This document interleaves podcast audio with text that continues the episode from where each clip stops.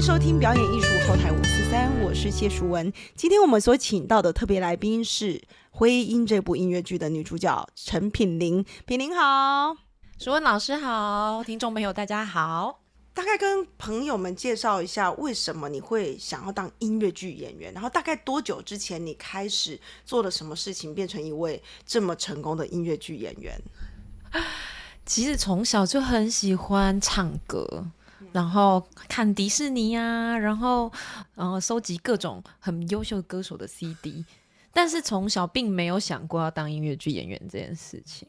我就是一路很很认真念书，念到大学，然后有一次暑假的时候，刚好在 PTT，大家不知道还知道 PTT 这种东西，在上面就是看到有一出音乐剧要甄选演员，那那时候暑假没事做啊，就哎好吧，很有趣，那个剧情就是呃，其实前几年有演成电影《魔法黑森林》，就是 Into the Woods。那时候看里面哦，又有什么小红帽的故事、杰克与魔豆的故事，然后还有长发公主，就是他把四个嗯，算是童话故事结合的很好。哎，觉得有趣就去甄选，甄选上了，然后剧团就给了我们好像有两三个月的训练课程。那时候包含很棒的表演老师徐华谦老师啊，然后。歌唱指导也有帮我们找我，我记得那时候连林俊逸都来帮我们上过一堂课，就是在那两三个月，我们就是浸淫在音乐剧的世界里面。我必须要说，就是那一出戏奠定我决定要就继续走这条路的一个契机，蓝创作题，对不对？对，所以要谢谢他。确实，确实啊，他确实后哎那一批真的养出了好多的演员呢，很棒，很棒。然后接下去呢，发生什么事？其实接下来当然不如大家想象中，就是好很顺遂的怎么样怎么样。因为中间其实我也很有一段时间是收入也很少，然后都要一边打工，打过的工包含什么像萨布维拉，或者是说去当那种说故事。也不能说说故事，带小朋友那个叫 Baby Boss。我在那边打过工，就是可能白天打一一份工、两份工，然后一边就是排练演出这样子。甚至中间我大概二十六七岁的时候，有离开音乐剧去去工作过三年。对，但是我只能说，有件事情你能很确定，就是你离不开的就是真爱。真的，你越想离开，然后你想尽办法好，那我不要了。但最后你还是受不了，你还是会回去。就是我大概工作过三年，然后那中间就是隔壁亲家正在演，然后就有些巡演，我都还是会偷偷跑去演。然后就是偶尔请假啦，或者是那时候我是业务嘛，然后甚至跟老板就是报说哦下午要去见客户，然后就跑去排练这样子，就这样子一直。走一直走，然后可能中间就是在每一出戏里面有有老师教什么，就赶快学，赶快学。然后后来大概在也是三十出头那时候，有再去韩国找歌唱老师上课。对，那这几年就慢慢一直在调整自己唱歌的方式，才觉得好像有越来越不一样这样子。其实我常常有发现。现在有很多人很想当音乐剧演员，但是他们好像觉得说，我好像只要我很爱音乐剧就可以。但是事实上，后来一学下去才发现，哦，原来还这么难。然后有些人就中途就会放弃。那嗯，有一些人他们甚至可能学了一下子就觉得，哦，我可以去当音乐剧演员了，所以就跑去 audition，就跑去试镜，然后就后来发现说怎么都上不了，然后这时候就。突然就觉得备受打击，所以我想呢，现在也邀请品林跟大家 share 一下一个音乐剧演员的养成到底需要有多少时间、多少的精力，然后需要做哪些事。嗯，其实我不知道有没有听过一个说法，就是一项技能需要十万个小时来养成。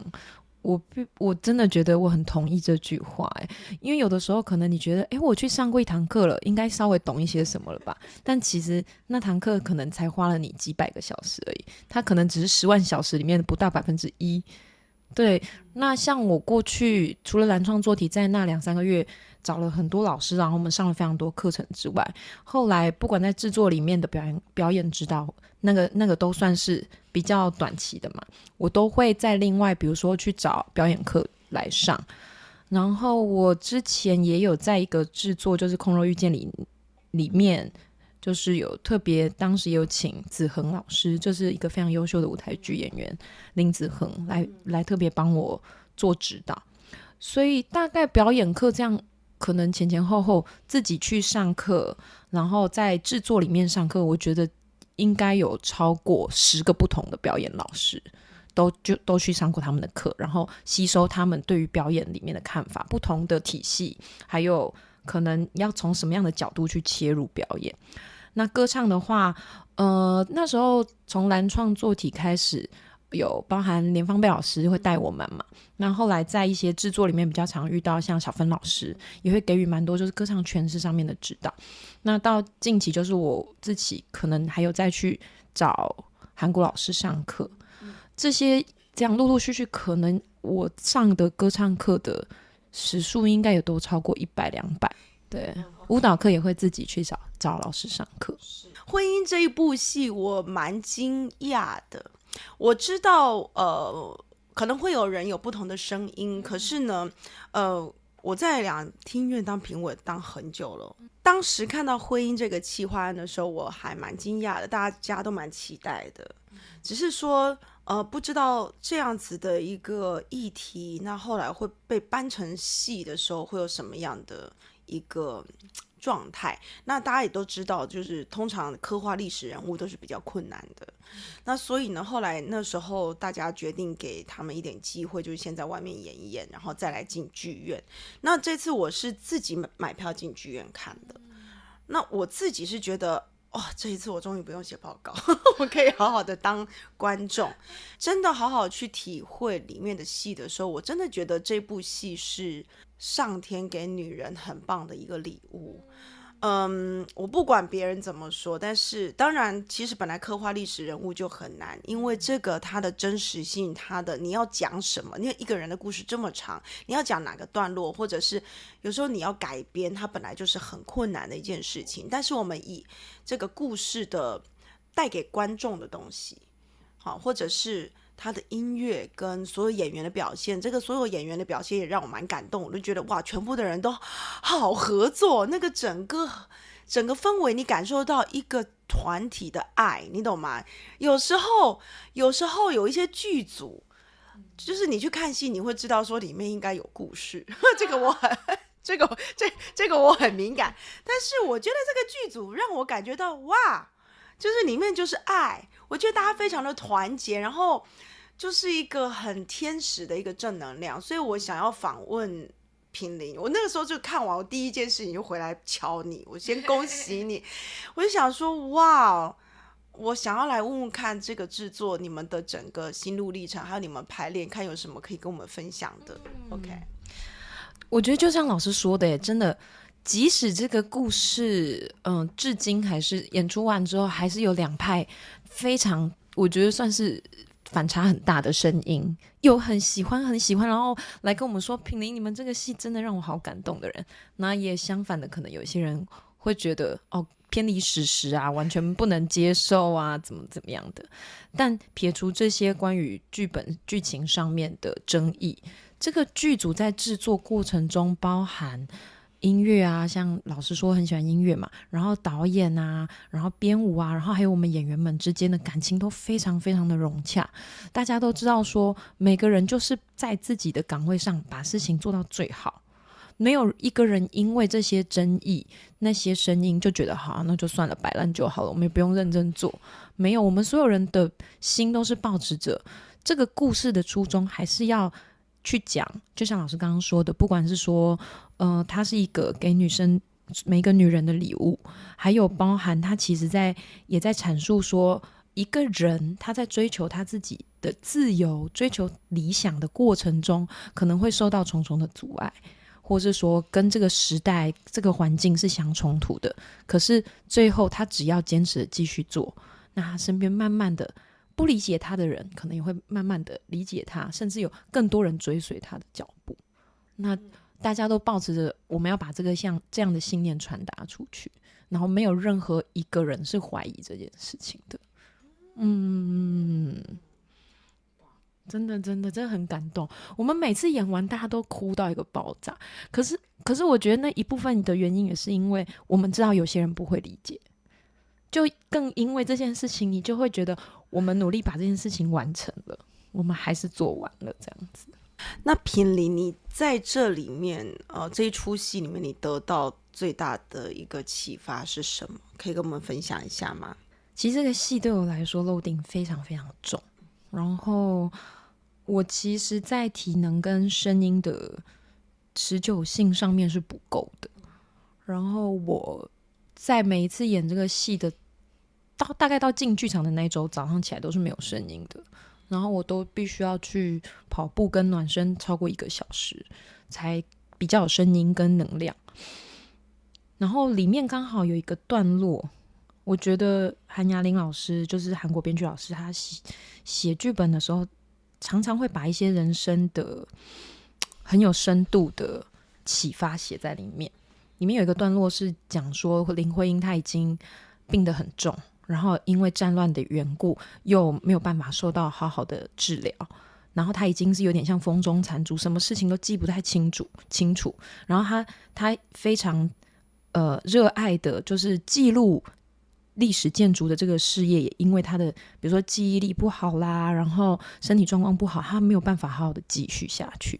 然后那时候徐志摩就是突然算是一个像是他心中的声音突然出现，然后就提醒了他，在他很年轻的时候，他们之间的那一段关于“哎，你以后想要做什么”的那一段对话，那个情节那个段落。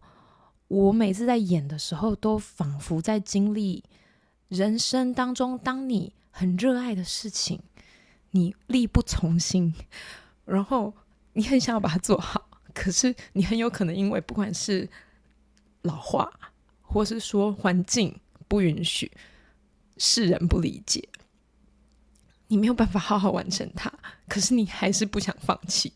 每次在演那一段的时候，我都会很真心、很真心的觉得。被洗涤，跟重新再活一次，这是对我来说是这个戏给我最大的礼物，就是一种回到初中的一种感觉。就是我相信所有的灵当初都是在天上，OK，然后你来人间是干嘛？你搞不好是外星，你搞不好是外星人，其实也是有可能。那你来地球是干嘛的？其实我们是来地球学习。好，就我们讲赛斯心法里面常讲，出差旅游学习兼玩耍的，我们是来出差旅游学习兼玩耍的。钱是什么？钱是代币。就像你进了游游乐场，什么代币？所以你 你就是赚赚一点代币。可是事实上，重点是在玩耍，就是在完成你呃来到这里当初的心愿。嗯。哎呦，怎么讲到这个东西，我觉得好感动。真的，就是我觉得这个戏它有个魔力，它会去点到每个人心中那个火花是什么，火苗是什么，然后你是不是跟徽因一样，永不放弃的去，就是坚持自己的道路。所以我觉得每一个来看的观众，不管是男生或女生，其实虽然它是一个女生的故事，可是。我们一直都觉得她是在讲每个在追求理想的人，对，嗯，我自己看完之后，我那时候都觉得哇，就很有力量，是因为，呃，在这边我们顺便讲一下，我常常觉得，你知道吗？我如果，嗯，掉入那个评委的这种呃圈套的话。我这辈子会过得很辛苦，就是说，当你是常常在做审议、常常做评委，你去写评鉴的时候，你很容易做一件事你就只看缺点。可是还好，我觉得我在美国被训练的这些这观念是，你看戏不管怎么样，你都要去看它的优点，先看优点，然后其他的缺点，如果你能够你能够写得出任何的建议，你再写，要不然你就没有资格批评别人。好，那我觉得有了这样子的一个观念之后，我还能够走到现在，还还能够就是好好的去欣赏一部戏，真的还蛮我自己觉得还蛮感谢的，因为我有看到很多的同事们，有一些朋友们，其实我是觉得现在看戏几乎他们除了批评，好像也没有其他的东西了。那时候我就觉得好好好辛苦。对你说有没有有可不可以再好？一定可以。可是我从这部戏里面，我是真正深刻的去，呃，纯粹去当观众，然后去看见婚姻给我给女人带来的一个力量。因为当然，她就触动我嘛，一个女强人嘛，她什么都很想要好，她都什么都很好，很 talented。然后哦，最棒的是这么多男人爱她，对不对？所以我那个时候就觉得，其实这其实她。在追求的是一个很多女人都很想追的东西，但是很少人有她这种勇气，很很少人有她这种勇气跟这个毅力去追她。当然，有时候她追的过程或许会造成别人的一些非议，但是这些我们就不用管，因为我觉得批评批判这个东西是永远存在的。你不管怎么做，都一定会有人批评，一定会有人批判。但是他给我最大的一个启发是，他很勇敢，他就是往前走了。对，你觉得呢？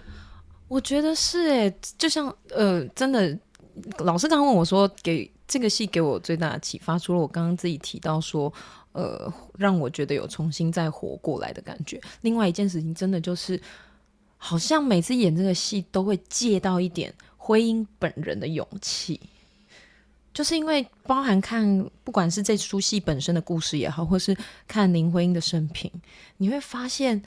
他真的很有气度，然后他做任何事情他都不害怕，然后他很勇于站稳他自己。就是我就是好好的存在这个世界上，我并不会因为别人怎么想，我就不去做我想做的事。因为他并没有伤害任何人，他就只是做他想做的事而已。那为什么他做他想做的事，好像要对不起别人一样？嗯。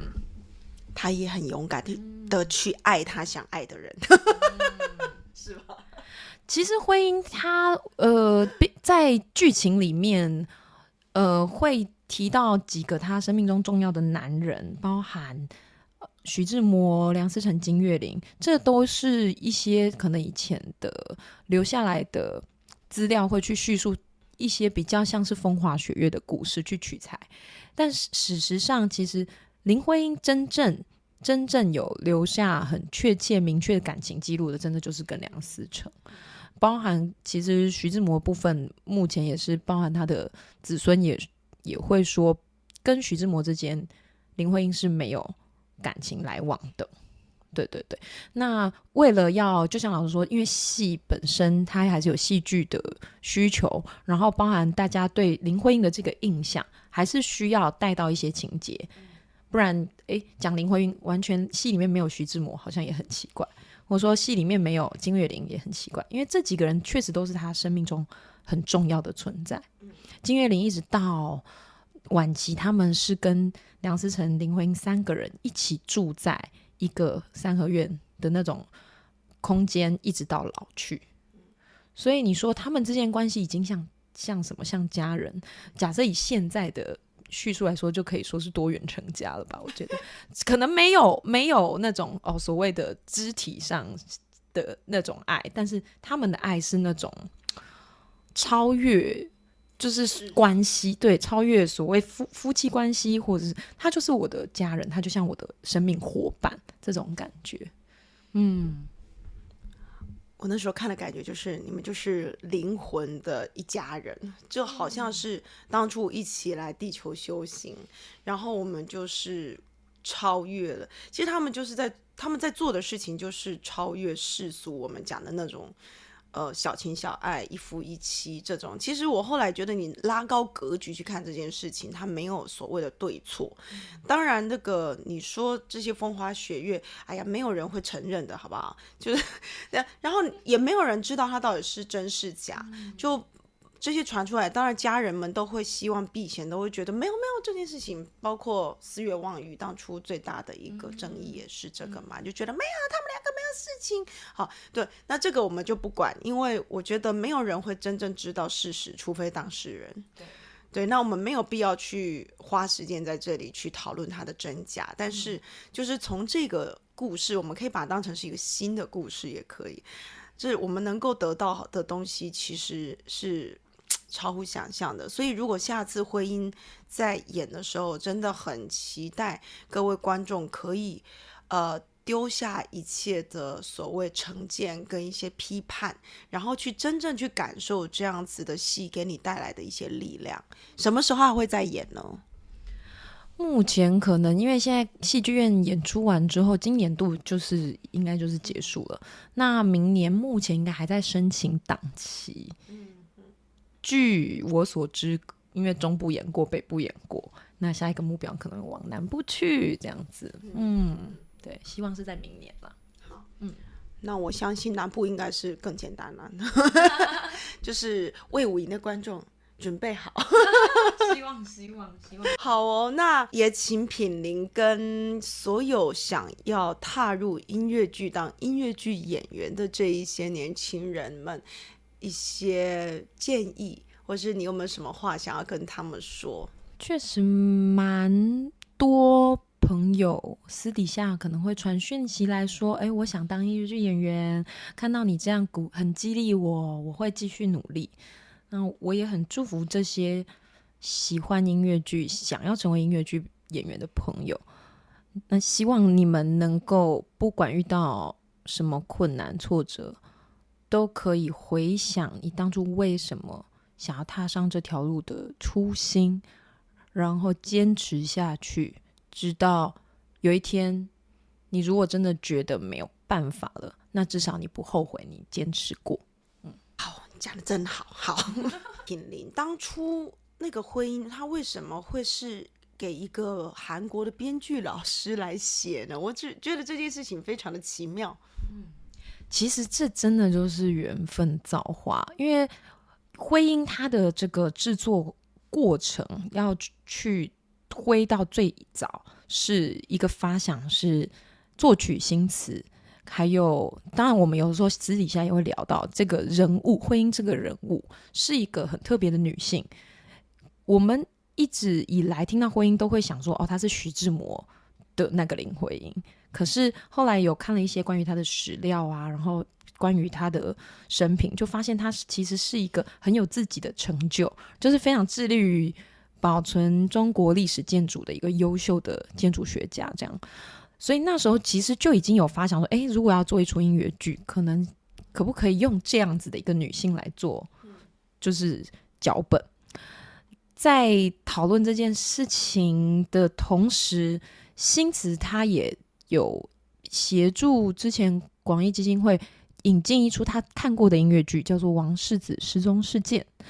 而转而认识了当时的这个他们的编剧韩雅玲老师，因为在这个过程中，他们有大量的来往交交流，都是新词去协助，所以就慢慢跟这个老师越来越熟悉，变成朋友。那后来有一次是在韩国当地跟老师就是吃饭还是下午茶的时候，聊到了婚姻这个想法。老师就一口答应了，好，他可以帮忙写这个故事。所以其实缘分是这样兜起来的，并不会是像大家想象说，为什么一个中中国女性的故事要哎找一个韩国人来写，不是很很怎么样怪吗，或什么的？但其实有时候一一个创作的出发点，不是像大家想的那样，就有时候真的就很像是。你热爱一件事情，然后你就找到了跟你志同道合的人，那我们就来做吧。这种感觉，嗯，是这样开始的。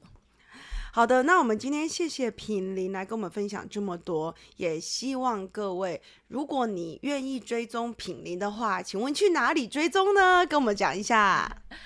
我在 Facebook 上面也有官方的粉丝页，是陈品林。那在 IG 的话，可以追踪 Musical 品林 C。因为我之前反正有一个账号被盗了，所以后来就在后面加了一个 C musical，就 M U S I C A L，然后拼音 P I N L I N G 加一个 C。